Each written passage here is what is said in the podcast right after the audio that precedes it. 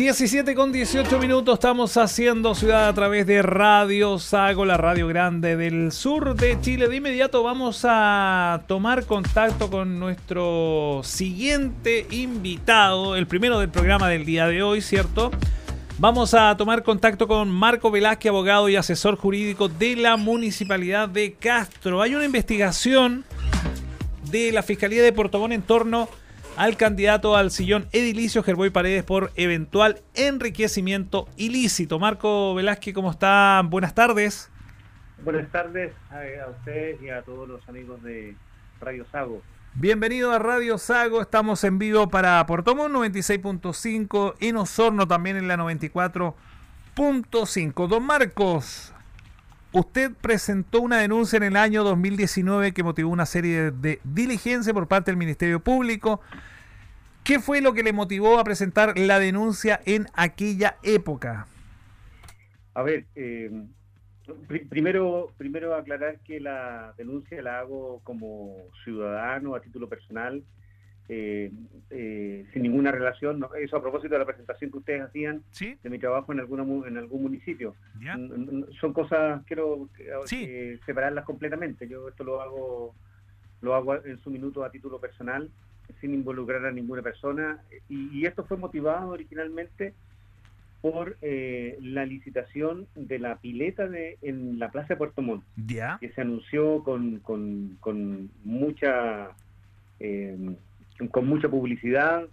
Eh, se decía que iba a ser una, una pileta eh, eh, quizás la, la, mayor de Chile, se comparaba con algunos juegos de luces que hay que existen en, piletas en, Perú, que, yo no las conozco, las he visto por internet, que son extraordinarias. Y después nos encontramos que era no era una gran pileta de mil millones, sino que era una piletita de agua y que tuvo muchas dificultades en el, en el inicio de su funcionamiento, que la misma dirección de obras no recibía por los problemas de ejecución, etcétera, etcétera.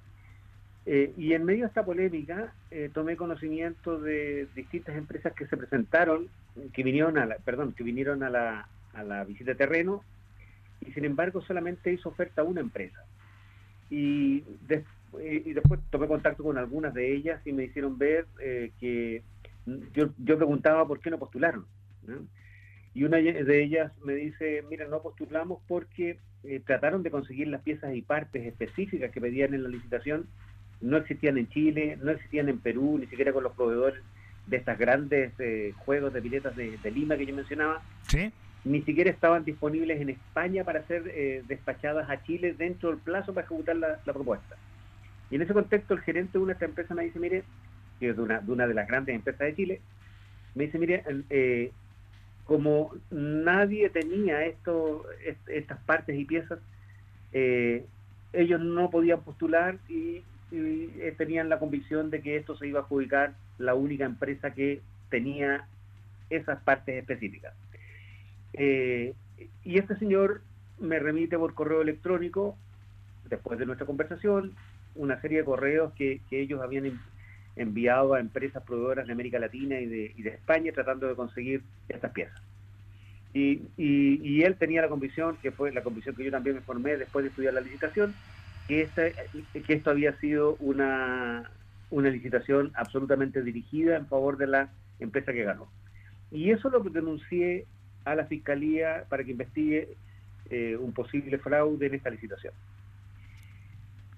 Muy bien. Este, en medio de este trabajo eh, surgen los antecedentes de las primeras compras de terreno que hace el alcalde Paredes, primero de un pequeño campo en Maullín y luego, esto en marzo del año 2017, y en el mes de mayo un departamento en un eh, condominio en, eh, en, la Avenida del Mar en Serena Coquimbo por 127 millones de pesos.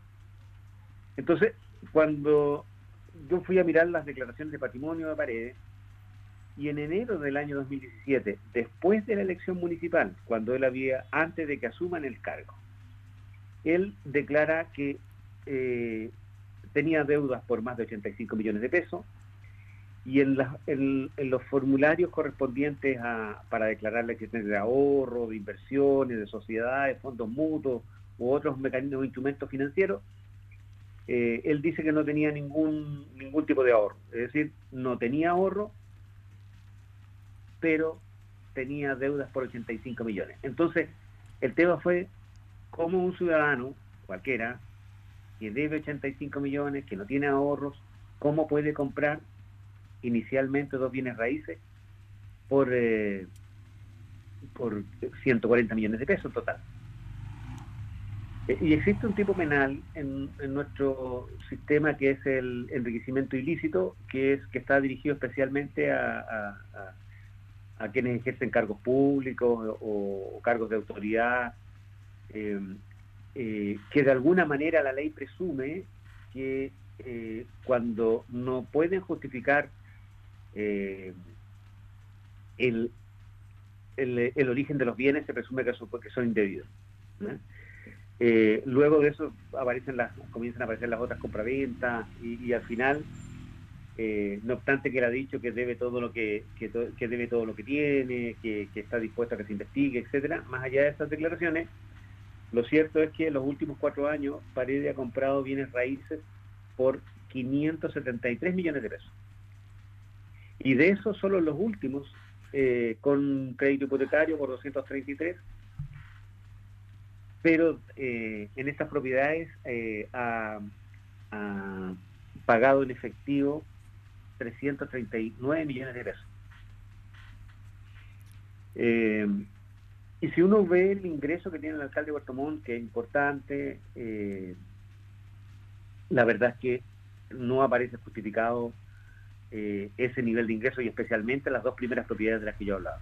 Es algo que la Fiscalía está investigando, la compra de estos inmuebles y también otro antecedente. ¿A usted, abogado, lo sorprende esta nueva lista o era algo que esperaba? No, no, a ver, las dos denuncias, la denuncia de la pileta y la denuncia por eh, eventual enriquecimiento ilícito, las hice yo, no me sorprende. Es, lo normal que tiene que hacer la obligación, la Fiscalía, es su obligación investigar las denuncias cuando se fundan en antecedentes serios. ¿eh? Eh, entonces está bien que, lo haga, y es más, yo, creo que debería, eh, hay una serie de instrumentos, yo pedí una serie de diligencias que deben hacerse para que esta, pues, para que los hechos efectivamente se, se establezcan como son. Claro. Claro que sí. Bueno, el, el, ahora candidato a la reelección por la alcaldía de Puerto Montt asegura que todas sus propiedades forman parte de un proyecto de inversión inmobiliaria debidamente acreditado y presentado como corresponde a entidades bancarias si es así, entonces, ¿podría la Fiscalía acreditar un eventual enriquecimiento ilícito? O sea, eh, miren, la, Fiscalía, como yo digo, tiene eh, parte importante de, estos antecedentes en su poder eh, y yo creo que cumple con su obligación de fiscalizar, o sea, de, investigar y aclarar los hechos. Tiene que hacerlo. Está obligada a hacerlo. ¿no? Y, no obstante las declaraciones de, que diga que diga el señor Paredes o lo que yo pueda opinar yo, eh, la verdad es que él le entregó y hace pocos días a través de un video unos certificados bancarios, pero los certificados que él mismo exhibe es lo que yo he dicho. y es lo que aparece en, las escrituras de compraventa de las propiedades que yo obtuve. Eh, él aparece declarando créditos hoy día por 233 millones pero en ninguna parte aparece justificado como, eh, como eh, obtiene, como acreditar los 339 millones de pesos que aparece pagando en efectivo en esta escritura. Y especialmente, como yo digo, las, las dos iniciales que dieron origen a la investigación, que son el campo en Maullín y el departamento en la Avenida del Mar de la Serena Coquimbo. Porque cuando él los compra y paga estos 140 millones casi, cuando él los paga, eh, él no tenía ningún ahorro, no había declarado tener ahorros, ni inversiones, ni nada. Al contrario, él declaraba que debía 85 millones de pesos a los bancos. Y después de comprar estas propiedades, seguía con 85 millones de deuda, es decir, no pidió crédito, y seguía declarando que no tenía ahorros. Bueno, eh, abogado del alcalde, el candidato, mejor dicho, alcalde, eh, Germán Paredes califica que este tipo de episodios responden a una guerra sucia al calor de las futuras elecciones, dice, impulsado por no solo por personas o medios de comunicación, sino que también de los poderes fácticos. ¿Qué le parece estas expresiones del, eh, candidato? No, mire, a ver, eh, eh, en este tema, claro, parece parte de, de, una manera de desviar la atención sobre, sobre el tema de fondo. Y, y la verdad es que yo esta denuncia, como dije, la hice el año 2019.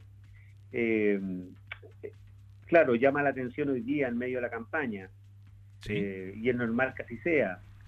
Eh, pero lo que sí yo lamento, oye, es que yo no había querido hablar de este tema a través de la prensa, pero cuando Paredes se expresa en forma, en forma tan vulgar, desacreditando en forma tan baja a las personas, eh, es inevitable, hay que hablarlo. Eh, y yo lamento que, yo no conozco a Rodrigo Guarda, ¿ya? ¿ya? O sea, sé quién es, sé que fue concejal, fue que sé que, y, mi opinión, desde mi punto de vista, hizo una muy buena gestión en el, en el tiempo que estuvo como Seremi de vivienda con dos proyectos que le van a cambiar la cara al centro de Puerto Montt, que es el Parque Metropolitano y la Avenida Costanera. Son proyectos que impulsó con su equipo. Y yo lamento que esta polémica, y, he visto sus redes sociales, a él no lo, no lo, he visto hablar de este tema y me parece bien que no lo haga. Eh, lo, he visto haciendo todos los días, haciendo eh, esfuerzos por poner temas de bien común para el futuro de Puerto Montt. Eh, y todo el trabajo que está haciendo él con su equipo hoy día parecen opacados por esta por esta polémica. Yo desde ese punto de vista lamento que se haya levantado esto hoy día con este tema porque eh, eh, sin duda esto es delicado, sin duda yo creo que es grave, yo creo que lo tiene que investigar la Fiscalía, pero también creo que el futuro de Puerto Montt va mucho más allá de esta investigación. Eh, y el futuro de Puerto Montt pasa por, por, por conocer y valorar las propuestas que se están haciendo. Y que hoy día, desgraciadamente, en medio de la polémica está pasando por, a segundo plano. Abogado, ¿qué es lo que espera de las investigaciones que desarrolla la Fiscalía de Puerto Montt? O sea, lo primero que yo espero es que la Fiscalía cumpla con su misión constitucional y legal, cumpla con su obligación de investigar con celo todos los hechos, que los aclare. Eh, espero que la Brigada de Delitos Económicos, que tiene las órdenes, cumpla con su obligación de investigar también con rigor, eh, porque desgraciadamente la Fiscalía de Chile no siempre actúa con el mismo estándar en todas las causas. Eh, y por eso yo, yo, yo espero que, en este caso sí lo hagan. Eh, y, si es que lo hacen, esto se va a aclarar y va a durar mucho más allá de la elección municipal que se estaría aplazando para el mes de mayo que lo primer, mi, primera expectativa es, estimados colegas de la Fiscalía, eh, ustedes tienen una obligación que cumplir, investiguen en serio. Don Marco, queremos agradecer este contacto por haber conversado con nosotros para aclarar un poco lo, que usted está pidiendo, ¿cierto? Esta investigación de la Fiscalía de Puerto Montt en torno al candidato al sillón edilicio Gerboy Paredes por eventual enriquecimiento ilícito. Muchas gracias por contactarse con nosotros en esta tarde. Muchas gracias a ustedes. Un abrazo. Que esté muy bien. Chao, chao. Marcos Velázquez, abogado y asesor jurídico de la Municipalidad de Castro, conversando con Radio Sago 17 con 32. Usted está en sintonía de Radio Sago. Estamos haciendo ciudad.